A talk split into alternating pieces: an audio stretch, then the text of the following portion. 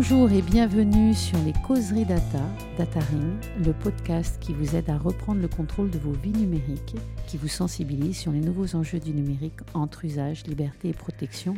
Où allons-nous passer le curseur? Aujourd'hui, nous avons le plaisir et l'honneur d'inviter Luc Julia, le papa de Syrie, qui va tout nous raconter sur son parcours, les fantasmes, le retour peut-être aussi du réel, le nécessaire retour du réel sur les algorithmes, ces machines à penser ou ces intelligences augmentées. Nous allons tout voir pour que l'indépendance de nos pensées ne soit jamais étouffée par la technique. Bonjour Luc. Bonjour France. Ben, je vous remercie d'avoir accepté notre invitation. Donc, notre association est composée d'universitaires, d'étudiants, d'avocats, de directeurs des systèmes d'information. Et on est tous passionnés par le numérique, mais on voudrait que cela reste la maison des hommes. Alors aujourd'hui, je voudrais que vous nous parliez un petit peu de nous, de vous et de votre aventure humaine. Comment êtes-vous venu à l'intelligence artificielle?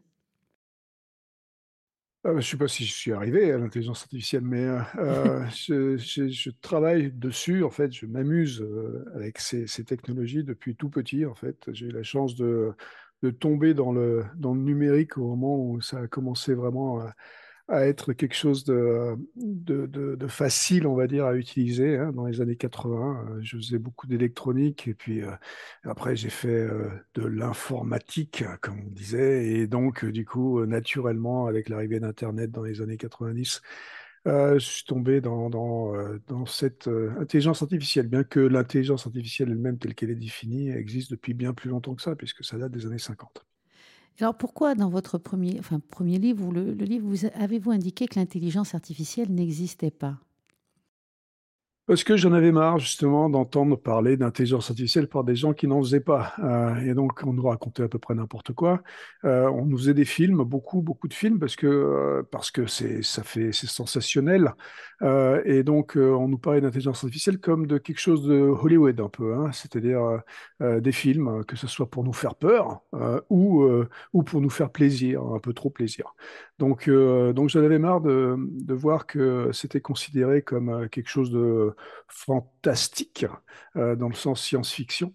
Euh, et, donc, euh, j'ai voulu remettre un peu l'église au milieu du village, on va dire, en expliquant ce que c'était l'histoire de, l'intelligence artificielle depuis donc 1956, quand ça a été officiellement euh, démarrer, on va dire, euh, jusqu'à nos jours et comment euh, cette intelligence artificielle n'est pas une intelligence artificielle unique, comme on pourrait la comparer à une intelligence humaine.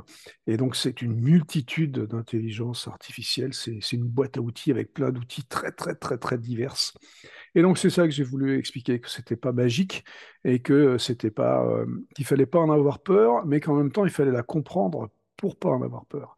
Euh, et il fallait les comprendre parce que, comme, euh, comme je dis, donc ce sont des intelligences artificielles diverses et variées, des outils puissants, très puissants, euh, dont on peut, qu'on peut utiliser à bon et à mauvais escient.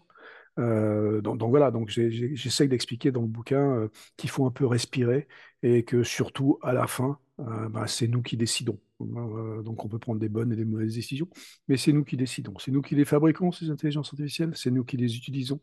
Et donc, euh, bah, c'est à nous de comprendre comment les utiliser correctement. Vous utilisez beaucoup la métaphore du marteau en nous expliquant qu'il faut qu'on tienne fermement le manche et qu'on mmh n'enfonce pas forcément tous les clous qui nous sont tendus finalement. Mmh et, et, la vraie question, mais est-ce qu'elle on parle beaucoup en ce moment du chat. le chat GPT est sur, mhm. dans toutes les bouches. Tout le monde raconte à peu près tout et n'importe quoi. On nous explique que mhm. ça va rendre euh, mon métier d'avocat obsolète, le métier d'expert. Mhm. Euh, est-ce que finalement, il n'y a pas un peu, encore, encore une fois, de fantasmagorie, d'effet buzz?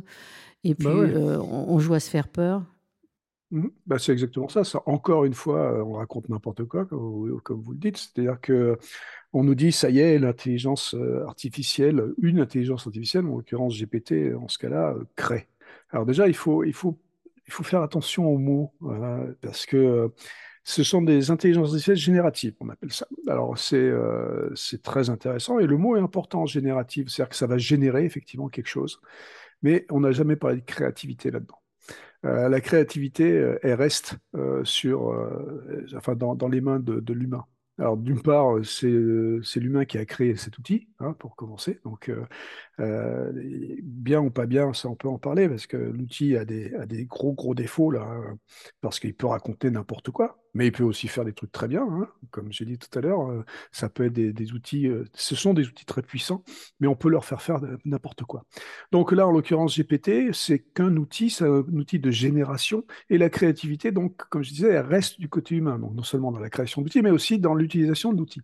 C'est-à-dire que quand on regarde comment on utilise ChatGPT, euh, en l'occurrence pour celui-là, euh, c'est basé sur des prompts. C'est quoi le prompt? C'est le langage naturel que vous rentrez afin que l'intelligence artificielle fasse quelque chose pour vous. Et donc pour moi, la créativité, elle est dans la création du prompt. Euh, c'est-à-dire que c'est vous qui allez diriger de toute façon l'outil pour qu'il puisse générer quelque chose qui va être initié par le prompt que vous avez, que vous avez vous-même créé. Et donc, euh, c'est surtout visible ça dans les autres intelligences euh, artificielles génératives qui sont celles qui, génèrent des images. Hein. donc, on a entendu parler de DALI aussi et, de Stable Diffusion euh, et, des, choses comme ça. Et donc, ça, c'est intéressant parce que on voit vraiment que la créativité, elle est dans le prompt que vous générez, que vous créez.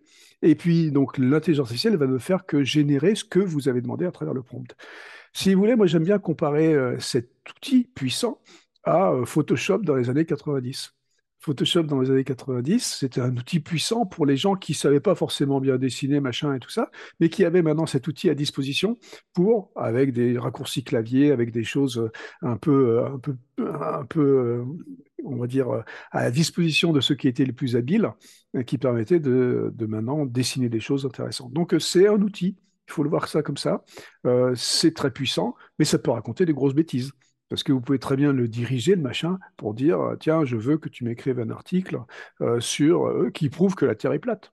Et le machin, il va vous générer un article qui prouve que la Terre est plate. Justement, est-ce que ce n'est pas un magnifique outil à désinformation, déjà que nous vivons dans l'ère mmh. du faux où on a du mal à distinguer le, réel et le virtuel?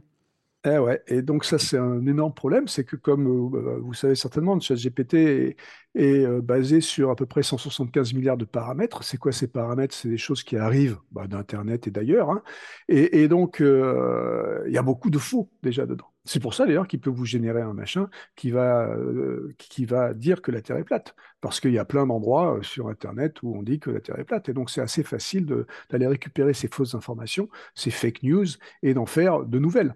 Et le problème aussi qu'on va avoir avec ça, c'est que ça va générer effectivement des choses qui sont potentiellement complètement fausses, et ça va se réalimenter avec ça. C'est-à-dire que le prochain GPT, GPT-4, GPT je sais pas combien, euh, eh ben, euh, il va s'alimenter, il va s'auto-alimenter de choses qui ont été générées par lui-même euh, et qui ont été, qui, sont complètement fausses.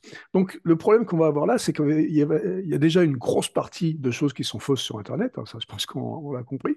Eh ben là, il va y en avoir encore plus. Et donc, euh, bah, ça va être en quelque sorte rigolo et ça va se tuer tout seul le machin, dans le sens où si on continue à générer des trucs qui sont n'importe quoi, on va à un moment donné, soit nous-mêmes s'en rendre compte, soit le, soit le va nous obliger à faire très attention. Donc euh, ça va être intéressant dans les... Ça va arriver assez rapidement hein, dans, les, dans les mois qui viennent. Je pense qu'on va voir euh, des choses, euh, des, choses au, point de vue régulation pour demander à ce qu'on fasse très attention avec ce qui est généré par ces IA. Oui, on a déjà l'IA Act qui arrive, mais ça, on en reparlera juste après. finalement, Microsoft, qui nous indique qu'il va investir, je crois, 10 milliards d'euros, risque de faire une mauvaise affaire? Ils ont déjà investi un milliard d'euros dans, OpenAI il y a quelques, années maintenant. Euh, euh, et, donc, ils n'ont pas vraiment, c'est pas vraiment une mauvaise affaire parce que, encore une fois, cet outil peut être intéressant peut faire des trucs euh, bien. C'est-à-dire que si je veux, si j'ai pas trop d'idées sur quelque chose et je veux que ça me donne une structure, que ça me donne un peu ce que moi j'aurais été chercher dans une encyclopédie, euh, bah, en tournant des pages et tout ça, là le machin il va me, il va me donner euh, quelques idées qui arrivent d'internet et puis je vais avoir à les rechecker après et à vérifier que que ça, ça a du sens. Donc ça peut, ça peut être intéressant. ça peut très bien me générer des équations, des choses où je suis un peu bloqué dans un, dans un, dans un programme, ça va me générer un peu de code. Donc, on peut considérer que ça, que ça va être un bon assistant pour des choses, mais il faut le prendre pour un assistant auquel je ne fais pas forcément confiance à 100%. Donc je ne pense pas que c'est une mauvaise idée d'investir dedans, mais je pense qu'il faut mettre tous les warnings qui vont bien tout autour pour dire attention les gars, ce qui est généré, c'est pas forcément la vérité. Et est-ce qu'il n'y a pas un, autre problème avec l'IA aujourd'hui? Parce que je crois savoir que votre nouveau livre, dans lequel vous indiquez on va droit dans le mur, et dont le titre m'a beaucoup plu, et, j'aimerais qu'on parle, avant de discuter des, différents modèles bioquantiques qui existent, ou autres, hein, euh, on va dire les associations d'IA, les IA hybrides, etc. Est-ce qu'on n'a pas un problème d'utilisation d'énergie qui soit pas forcément souhaitable? Est-ce qu'il ne faudrait pas qu'on en fasse un peu moins? Bah ouais, bah ça c'est encore un autre problème. Hein. C'est, c'est, on se rend pas compte. Euh, le problème euh, qu'on a ici, c'est que on dit bah c'est bien. Alors, ces IA, que ce soit génératives ou les IA qu'on utilise depuis euh, depuis une petite dizaine d'années maintenant, ce sont des IA statistiques. D'accord? Donc, elles ont besoin d'énormément de données. Hein. Euh, c'est ce qu'on appelle le big data. Et donc, on a besoin de ce big data pour pouvoir faire bah, du machine learning ou du deep learning. Et on a besoin d'énormément, énormément de données. Quand on parle de chat GPT qui, a, qui, est basé sur 175 milliards de paramètres, c'est quand même beaucoup, beaucoup de données. Bref, donc, ça veut dire quoi? Ça veut dire qu'il bah, faut les réunir quelque part, ces, ces données il faut les, euh, il faut aller les chercher, il faut aller les tripoter, il faut aller euh, les, les, comprendre, les classer, etc. Et ça, on ne se rend pas compte de l'énergie qui est utilisée euh, pour, pour, faire ça. un exemple assez simple qui date de 2016, c'est l'exemple du, du premier joueur de Go, enfin, d'un des premiers joueurs de Go qui marchait relativement bien, qui a battu le champion du monde de Go. Ben, cette, cette machine AlphaGo, enfin ce programme AlphaGo, il, il, il, tournait sur une machine qui utilisait pour euh, l'apprentissage à peu près 200, euh, pardon, 440 kilowatts. 440 kilowatts pour juste créer le modèle euh, du, joueur de Go. Et ben, on ne se rend pas compte que 440 kilowatts, c'est quand même beaucoup. Quoi. Et, donc, on, on, crée des machines qui doivent, pour créer ces modèles, euh, utiliser énormément, énormément d'énergie, mais elles sont un peu loin des yeux, loin du cœur, euh, ces machines. C'est-à-dire qu'elles sont euh, là-bas dans ces data centers, on ne se rend pas compte, et on fait tourner des, des, choses comme ça pendant des jours et des jours pour créer ces modèles et on utilise effectivement énormément d'électricité. Et parfois, euh, pour pas grand-chose, parce qu'on fait tourner ça sur plusieurs modèles, parce qu'on se dit, bah, tiens, je peux le faire, parce que c'est là-bas, je ne sais pas comment, je n'ai pas vraiment euh, la, notion de ce que ça veut dire. Je vais faire, euh, sur les mêmes jeux de données, je vais faire tourner plein d'algorithmes différents, et puis à la fin, je vais en garder qu'un. Ça veut dire quoi? Ça veut dire que les pleins moins 1, bah, je les ai mis à la poubelle. Et, ça, c'est comme un, un, très gros problème. C'est un rêve d'ingénieur parce que nous, ingénieurs, ce qu'on aime bien, c'est créer des machins et tout ça, faire des trucs, mais on ne se rend pas forcément compte de l'impact qu'on a euh, sur, la, euh, bah, sur la planète dans, ce cas-là. Donc, euh, tout ce qui est data, mining, on va dire, il faut qu'on mette une étiquette à côté pour comprendre quelle est la valeur énergétique et puis après la valeur créée, et puis peut-être que des fois ça sert à rien de faire ce qu'on fait euh, si on peut le faire autrement avec des choses beaucoup plus simples. Et donc dans votre approche, dans ce que j'ai lu, dans ce que vous nous disiez sur justement la nécessité de ne pas peut-être euh, fausser la, finalité ou, l'usage, puisque c'est ce que vous êtes en train de nous dire, est-ce qu'il ne faudrait pas s'intéresser aussi à l'essor de ce qu'on appelle les technologies décentralisées? Vous avez parlé dans un de vos livres, je crois, de Federated Learning. Est-ce que vous pourriez nous en dire plus? Bah, L'avantage du Federated Learning, Federated Learning, c'est on, va effectivement décentraliser. Aujourd'hui, c'est tout centralisé. On envoie les data dans ces data centers, euh, et puis là, eh ben, elles sont toutes ensemble. Alors, euh, on parlait d'IA statistiques tout à l'heure. Les IA statistiques, évidemment, si toutes les data sont au même endroit, c'est super parce que les statistiques vont être plus pertinentes. Parce que plus je vais avoir les data au même endroit, plus ça va être pertinent quand je vais faire des stats. Mais euh, le problème, c'est que des fois, peut-être qu'on n'a pas besoin d'autant de data que ça, et peut-être qu'on peut essayer de décentraliser, de, euh, faire en sorte d'envoyer les algorithmes là où sont les data. Alors, ils seront peut-être un peu moins pertinentes parce qu'il va y en avoir un peu moins à l'endroit où elles sont. Euh, mais ce federated learning, ça va être quelque chose qui va dire on va créer des petits modèles qui vont être plus créés au niveau donc on the edge, on appelle ça, donc euh, euh, décentralisé. Et puis après, on va recentraliser seulement des trucs qui sont beaucoup plus macro, et du coup, ça va utiliser moins d'énergie, ça va demander moins de data centralisée pour redistribuer éventuellement ces modèles on the edge à, nouveau. Donc, donc ça peut être quelque chose de très intéressant parce que du coup, les data ne sont pas à se balader entre là où elles sont on the edge et arriver dans le dans le central et puis être, être comment utiliser donc là pour créer ces gros modèles. Donc il y, a moins d'énergie pour les transports, y a, pour le transport de ces données, il y a moins d'énergie pour cruncher les données, pour, pour en faire quelque chose, pour créer les modèles. Donc je pense que c'est quelque chose effectivement à regarder et qui à la fin est tout à fait aussi efficace euh, point de vue euh, ben, euh, rendement de, de, ce qui est de, de l'intelligence artificielle elle-même, donc des résultats qui vont être donnés par ces intelligences artificielles. Donc, je pense que c'est quelque chose à regarder. C'est une des solutions, hein, la décentralisation, donc a du bon ici, parce qu'il faut comprendre que quand c'est trop centralisé, pour donner un chiffre sur les data centers, pour, pour avoir une bonne idée, bon, c'est un chiffre qui date un peu maintenant, parce qu'évidemment, on s'améliore, on, fait attention, mais les premiers data centers, il faut comprendre que 60% de leur énergie était utilisée juste pour refroidir les machines. Et même pas pour stocker les données ou pour, euh, euh, les, euh, pour les analyser et pour faire du computing, mais juste pour refroidir parce qu'il y avait tellement de serveurs, des milliers de serveurs qui sont les uns à côté des autres, qui se chauffent entre eux. Et donc, du coup, on est obligé de refroidir. 60% de l'énergie était utilisée pour ça. C'est quand même complètement aberrant. Euh, et, la décentralisation permettra, évidemment, puisqu'il y aura plus des milliers de machines les unes à côté des autres, permettra aussi d'avoir beaucoup moins euh, de factures énergétiques euh, pour, pour ce qui est du, du, refroidissement.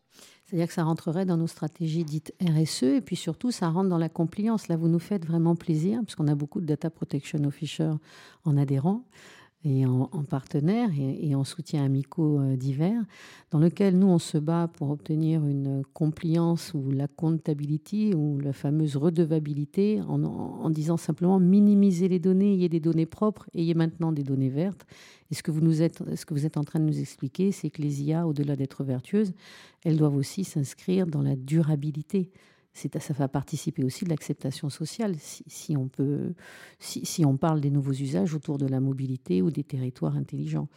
Ce qui m'intéresse également dans ce que vous nous dites, c'est que peut-être justement votre approche décentralisée, euh, responsable, c'est-à-dire on, on, en fait un peu moins, on consomme moins d'énergie, ça peut aussi permettre de participer à une surface d'attaque moindre si on est sur de la décentralisation, non? Bien sûr, oui, parce que vous avez euh, bah, moins de data euh, qui sont, qui sont utilisées, même si en tout, il y en a certainement autant, mais, euh, mais localement, il y en a moins. Et donc, le, le tout, là, en fait, est moins efficace on va dire, quand il est centralisé que quand il est, euh, point de vue énergétique, que quand il est, euh, quand il est explosé, donc euh, quand il est décentralisé. Encore une fois, pour ces histoires de, réchauffement et de, refroidissement des, machines, comme je disais tout à l'heure. Donc oui, je pense aussi il y a un truc qu'on n'a pas compris nous ingénieurs. Hein, et encore une fois, j'en suis donc donc je suis le premier à me critiquer, c'est que des fois on fait des trucs pour faire des trucs. C'est-à-dire que euh, on, utilise la technologie parce qu'elle euh, est là, parce que ça a l'air sympa, parce qu'on peut le faire. Et on ne se pose pas vraiment la question de savoir si on doit le faire. Euh, et, donc, moi, j'ai une approche depuis que je suis tout petit, hein, où je dis que la technologie doit être utilisée pour les vrais gens. Et, donc, bah, je n'utilise pas la technologie pour me faire plaisir moi en tant qu'ingénieur, mais pour faire plaisir et pour amener quelque chose à ces vrais gens. Et, des fois, on construit des trucs euh, juste vraiment pour se faire plaisir. Donc, il faut se poser cette question tout le temps de savoir est-ce que ça va être vraiment utile ce que je suis en train de faire? Il y a des exemples simples dans les techniques euh, d'intelligence artificielle. Euh, pendant longtemps, pendant trois ou quatre décennies, on a fait beaucoup de systèmes experts. Les systèmes experts, c'était de l'intelligence artificielle aussi, mais on va dire d'intelligence artificielle logique. Et aujourd'hui, comme j'ai dit, on fait de l'intelligence artificielle statistique. D'accord? Et ces systèmes experts, euh, ils, faisaient des trucs pas mal. Et aujourd'hui, on fait des systèmes qui sont des systèmes donc statistiques, qui sont globalement équivalents à ce que pourrait faire une, une IA euh, logique, mais qui prend beaucoup, beaucoup plus d'énergie euh, pour des résultats qui sont similaires. Donc il faut déjà se poser la question de temps en temps, est-ce que bah, je ne devrais pas utiliser un vieil outil d'accord, un, gros maillet, au lieu d'utiliser un marteau super fin euh, pour faire, euh, pour faire ce que je suis en train de faire. Donc, euh, donc c'est pas parce que la technologie avance qu'il faut oublier ce qui a l'air obsolète. La fameuse indépendance de notre pensée. Et là, vous nous faites deuxième fois plaisir, puisque finalement, vous nous parlez d'esprit critique. Donc, Eh euh, tout simplement, c'est c'est du bon sens. Et donc, est-ce que, selon vous, euh, on peut définir des caractéristiques mesurables et traduire les notions de loyauté, responsabilité, confiance et donc d'éthique euh, appliquées aux décisions algorithmiques? Est-ce qu'on peut considérer que c'est possible? Euh, Est-ce que, au-delà de ça, ça menace le discernement, le libre arbitre? Ça, ça sera la, la deuxième partie de ma question. Mais comment définir ou par quelles caractéristiques mesurables euh, ces notions qui sont essentiellement humaines, euh, de, la nuance, de la loyauté, la responsabilité, la confiance, etc. euh, comment on fait? Bah, c'est dur, c'est super dur. Donc, mettre, mettre même des mots sur, sur ces, sur ces notions, euh, c'est compliqué. Parce qu'effectivement, euh, parler de euh, éthique, ça veut dire quoi l'éthique? Ça dépend. hein. Il y a tellement de notions. il y a des éthiques en fonction des cultures différentes. les éthiques vont être différentes. C'est quoi la confiance? Donc, c'est des mots qui sont super abstraits. Donc, c'est super compliqué de mettre des, de mesurer tout ça. Maintenant, on peut se mettre d'accord tous ensemble et puis dire, ben voilà, en gros, ça veut dire ça. Mais bon, c'est super difficile. Euh, alors, moi, j'ai confiance en l'humain, hein, globalement. Euh, donc, je pense que euh, l'humain est capable de se dire à un moment donné, bah, ce que je suis en train de faire, c'est peut-être pas bien. Alors, ça veut dire quoi, pas bien? C'est aussi quelque chose de complètement subjectif. Donc, donc c'est compliqué ça. On peut toujours mettre des réglementations, des lois, tout ce qu'on veut, mais, mais quelque part, c'est des choses qui vont être euh, très euh, internalisées hein, pour les gens et pour les entreprises, on va dire, parce qu'il peut y avoir une éthique personnelle, une éthique d'entreprise, une éthique de pays, une éthique de je sais pas quoi. Donc, euh, donc c'est c'est des choses super compliquées, mais je pense que euh, la base de toutes ces notions euh, compliquées-là et compliquées à définir, c'est l'éducation. C'est-à-dire que à partir du moment où on va commencer à comprendre comment les choses marchent, on va pouvoir au moins expliquer la démarche que j'ai pour appliquer cette chose qui, euh, que, je suis en train de faire. Donc, euh, et, l'explicabilité, qui est aussi un truc compliqué, hein, qui amène certainement la confiance, euh, bah, l'explicabilité, ça passe certainement par, ça, mar- ça passe de toute façon par, par l'éducation. Mais donc, il n'y a pas d'effet boîte noire parce que certains considèrent finalement, on ne peut pas ouvrir le capot, surtout avec le deep learning. Mhm. À, la fin, je pense pas qu'il y ait de boîte noire. hein. Bon, il y a des trucs compliqués, hein, euh, donc on peut toujours dire, bah oui, toi, tu es trop bête pour comprendre, donc euh, euh, c'est une boîte noire pour toi. Bon, on peut toujours dire ça. Et du coup, quand on a boîte noire, bah, ça, ça amène pas la confiance, hein, justement. Mais, mais bon, quelque part, même si c'est très, très, très compliqué, on a toujours une, une, une possibilité de lever un voile sur cette boîte noire et de la rendre un peu plus transparente en éduquant, justement même si c'est des trucs qui des fois nous échappent, hein, et on ne peut pas tout expliquer euh, dans des réactions chimiques. De temps en temps, il y a des trucs qu'on n'a pas compris, puis euh, quelques années plus tard, on l'a compris et on l'explique. Bah là, c'est un peu pareil. Des fois, il y a, y a des IA, on, laisse partir des trucs euh, plus ou moins random, et puis eh ben, on ne sait pas trop où ça va, et puis, et puis on peut l'expliquer que quelques années plus tard. Donc, je pense que fondamentalement, les gens qui créent l'IA, les gens qui créent les algorithmes, qui utilisent les données, ils sont capables d'expliquer quels algorithmes ils utilisent, pourquoi et quels sets de données, quels, ensembles de données. Mais, euh, mais bon, euh, ça prend du temps à expliquer. Et il y a d'autres choses qui sont compliquées aussi dans toutes ces histoires-là. Quand on parle de 175 milliards de paramètres, c'est compliqué aussi d'aller dire que chacun de ces paramètres est valide. D'accord Parce qu'il y en a trop. Donc, du coup, euh, il y a, y a dans, dans les IA donc, statistiques dont on parlait, qui sont euh, ces IA avec beaucoup de données, il y a beaucoup de données qui sont certainement biaisées. Et donc, à partir du moment où les données sont biaisées, c'est difficile de dire que le système ne va pas l'être. Euh, et, donc, pour moi, en confiance, dire toutes les données que j'utilise sont, les bonnes, euh, c'est déjà un peu délicat. Donc, il vaut mieux dès le départ ne pas mentir et dire euh, bah, potentiellement mes données sont biaisées, donc potentiellement mon système va cracher quelque part. Bon, voilà, c'est comme ça. Mais ce que j'amène, le, bien pour l'humanité que j'amène est meilleur que le mal que ça peut potentiellement causer. Donc, on va rentrer dans une espèce de frugalité euh, d'apprentissage au bénéfice de l'esprit critique euh, sur les usages, si je vous suis. Alors, du moins, j'espère. Euh, mais comment on va faire? Comment Ben oui, faire? comment on va faire? Donc justement, alors est-ce qu'on est capable d'aller euh, vérifier toutes ces données? Donc est-ce que c'est quelque chose qui est... Donc est-ce qu'on passe la, la régulation en amont? C'est-à-dire qu'on dit, les gars, vous ne pouvez pas utiliser euh, tout et n'importe quoi, vous allez devoir vérifier vos données. Mais comme j'ai dit, vérifier 175 milliards de paramètres, ça va être un peu compliqué. Donc, euh, donc du coup, mais, on, on, va essayer de faire en sorte le mieux, de faire le mieux possible. Donc, euh, le mieux possible en conscience. Et donc, c'est là que rentre la notion d'éthique.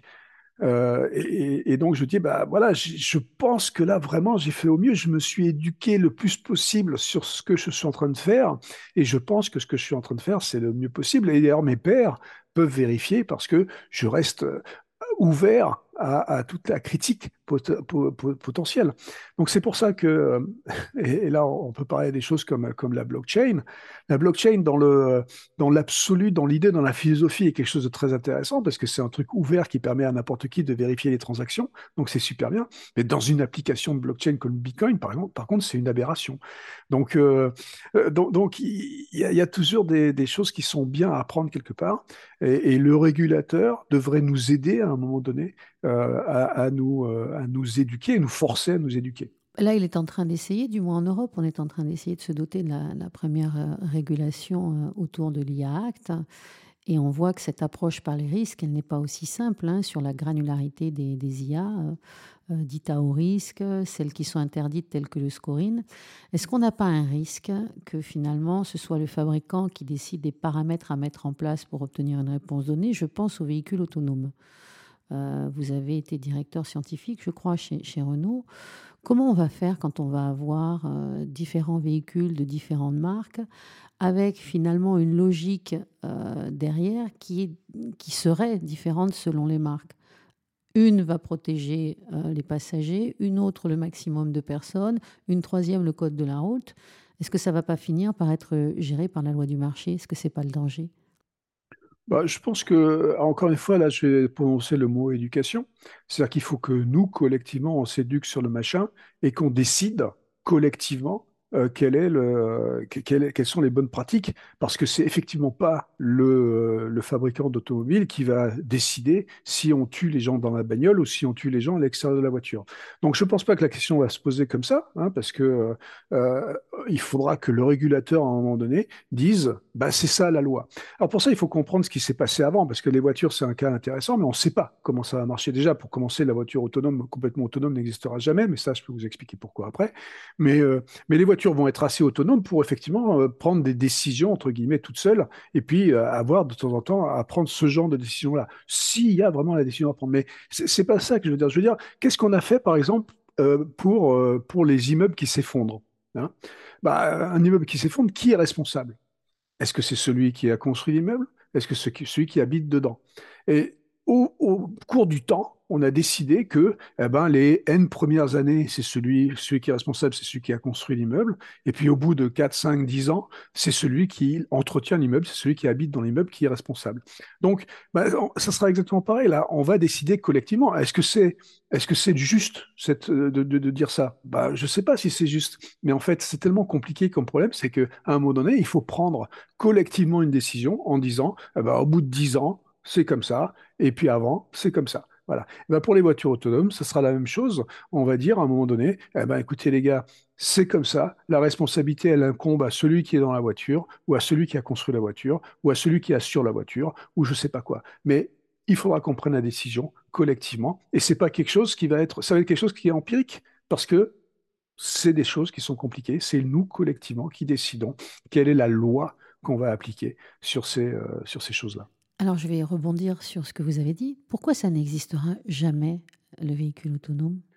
Alors bon, quand, je parle de véhicule autonome euh, qui n'existera jamais, c'est le niveau 5. C'est le niveau euh, ultimum euh, de, de l'autonomie. C'est-à-dire que c'est quand une voiture peut aller de A à B dans n'importe quelle condition, qu'il vente, qu'il pleuve, quelles que soient les choses qui se passent sur la route, etc. Donc ça, c'est le cas, encore une fois, de, idéal de l'ingénieur euh, qui dit qu'il est capable de faire en sorte que euh, son système marche tout le temps. Voilà. Eh ben, j'ai une mauvaise nouvelle, euh, les systèmes ne marchent pas tout le temps. Et donc, il y aura toujours un cas quelque part qui fera que euh, la machine euh, ne pourra pas se dépatouiller toute seule d'un cas particulier. Et, et, donc, on va arriver au niveau 4. Hein. Le niveau 4, ça va être la plupart du temps autonome. D'accord? C'est-à-dire qu'il euh, va se, pouvoir se dépatouiller de, tout, de, la plupart, de, la majorité, de la vaste majorité des cas. Mais il y a des cas de temps en temps qui sont uniques, incroyables, des trucs qu'on n'a jamais vus, qui vont se passer et qui vont faire en sorte que la voiture ne va pas pouvoir s'en sortir.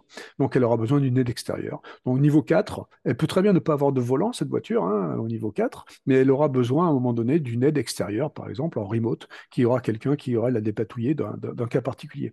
Bon voilà, donc le niveau 5 n'existera jamais parce que, comme j'ai dit, euh, euh, c'est impossible d'avoir quelque chose de parfait. Le niveau 5, c'est parfait. Et le parfait n'existe pas euh, en technologie. Et alors, quelles seraient les perspectives, selon vous, dans les années qui viennent, dans le domaine de la mobilité ou des territoires intelligents? Bah, il y, a, plein de trucs intéressants à faire. Donc, euh, je pense que dans, les applications des intelligences artificielles, il y a des domaines qui sont euh, évidents pour améliorer la vie des vrais gens, hein, dont, on, parlait tout à l'heure. Donc, euh, donc il y, a, y, a, des cas évidemment en médecine qui vont être intéressants, mais tout ce qui va être mobilité, tout ce qui va être bah, vie finalement, hein, puisque c'est dans la vivre dans les villes ou dans les campagnes. Enfin, donc tout ce qui va être mobilité plus smart city, smart euh, smart campagne, tout ce que vous voulez, euh, bah, il y a des choses intéressantes à faire pour améliorer, pour optimiser la vie des gens. Alors d'une part, il y en a certains qui vont pas vouloir euh, être optimisés. Hein. Bon, ça, il va falloir donc considérer ça aussi. On ne peut pas non plus toujours être au top du top et puis toujours faire les trucs super bien. Et, comme j'ai dit, c'est pas, on n'est pas des ingénieurs, on ne veut pas ingénioriser tous ces machins-là. mais, mais on va pouvoir certainement améliorer la vie de, certains avec ces nouvelles mobilités. Je pense en l'occurrence aux populations vieillissantes, hein, parce que nos populations vieillissent, donc c'est compliqué, c'est de plus en plus compliqué de se déplacer. Avec ces voitures autonome niveau 4 et puis d'autres, d'autres systèmes qui arriveront, il y aura certainement des possibilités de se déplacer beaucoup plus facilement pour les personnes âgées, etc. Donc, il va y avoir des choses intéressantes. Ça veut dire qu'il va falloir qu'il y ait des infrastructures qui suivent. Il va falloir que les, les villes deviennent de plus en plus smart, entre guillemets. Donc, pour, pour euh, pouvoir euh, euh, comment faire en sorte que tous ces, tous ces systèmes marchent ensemble. Et, c'est compliqué parce que c'est des écosystèmes différents. Il y, a, il y a des gens qui prennent des décisions différentes, etc. qu'est-ce qui se passe à la frontière entre l'Allemagne et la France Est-ce que les systèmes se mettent pas à marcher? On a vu ça avec les trains entre l'Angleterre et la, France à un moment donné. Donc, bref, il, va y avoir plein plein de choses à faire. Il va falloir s'harmoniser. Euh, il va falloir comprendre euh, et, comprendre ce que font aussi les autres. Et puis, euh, encore une fois, s'éduquer sur ce que les gens ont envie vraiment d'avoir ou pas. Est-ce que, d'après vous, puisqu'on en parle beaucoup, les mondes virtuels du métavers, puisqu'on est sur une projection, est-ce que ça pourrait être l'écosystème idéal pour le développement de modèles d'IA alors, euh, bon, déjà, on, en parle beaucoup à cause de, Zuckerberg et, du fait qu'il ait appelé son, sa boîte Meta euh, l'année dernière, euh, et, et qu'il a fait ça surtout pour se sortir de, problèmes judiciaires plutôt qu'autre chose, hein, parce qu'il avait quand même rien, et on voit très bien qu'il a toujours à peu près rien, et que ça lui coûte très cher, et qu'il va nulle part. Mais bon, ceci dit, donc, si on parle des, métaverses sociaux, hein, comme ce que veut Zuckerberg, des de, sociaux, voulant dire ici réseaux sociaux, que moi j'appelle réseaux sociaux d'ailleurs. Euh, donc ces métaverses-là euh, n'ont strictement aucun intérêt pour moi et ils sont même dangereux. Euh, parce que ils vont enfermer les gens dans des mondes virtuels qui vont faire en sorte que psychologiquement ça va pas donner des gens très très ouverts et très très très épanouis. Mais bon, ça c'est on va dire les le metaverse à la Zuckerberg où il veut enfermer les gens dans, son monde à lui où il peut vendre plein de trucs.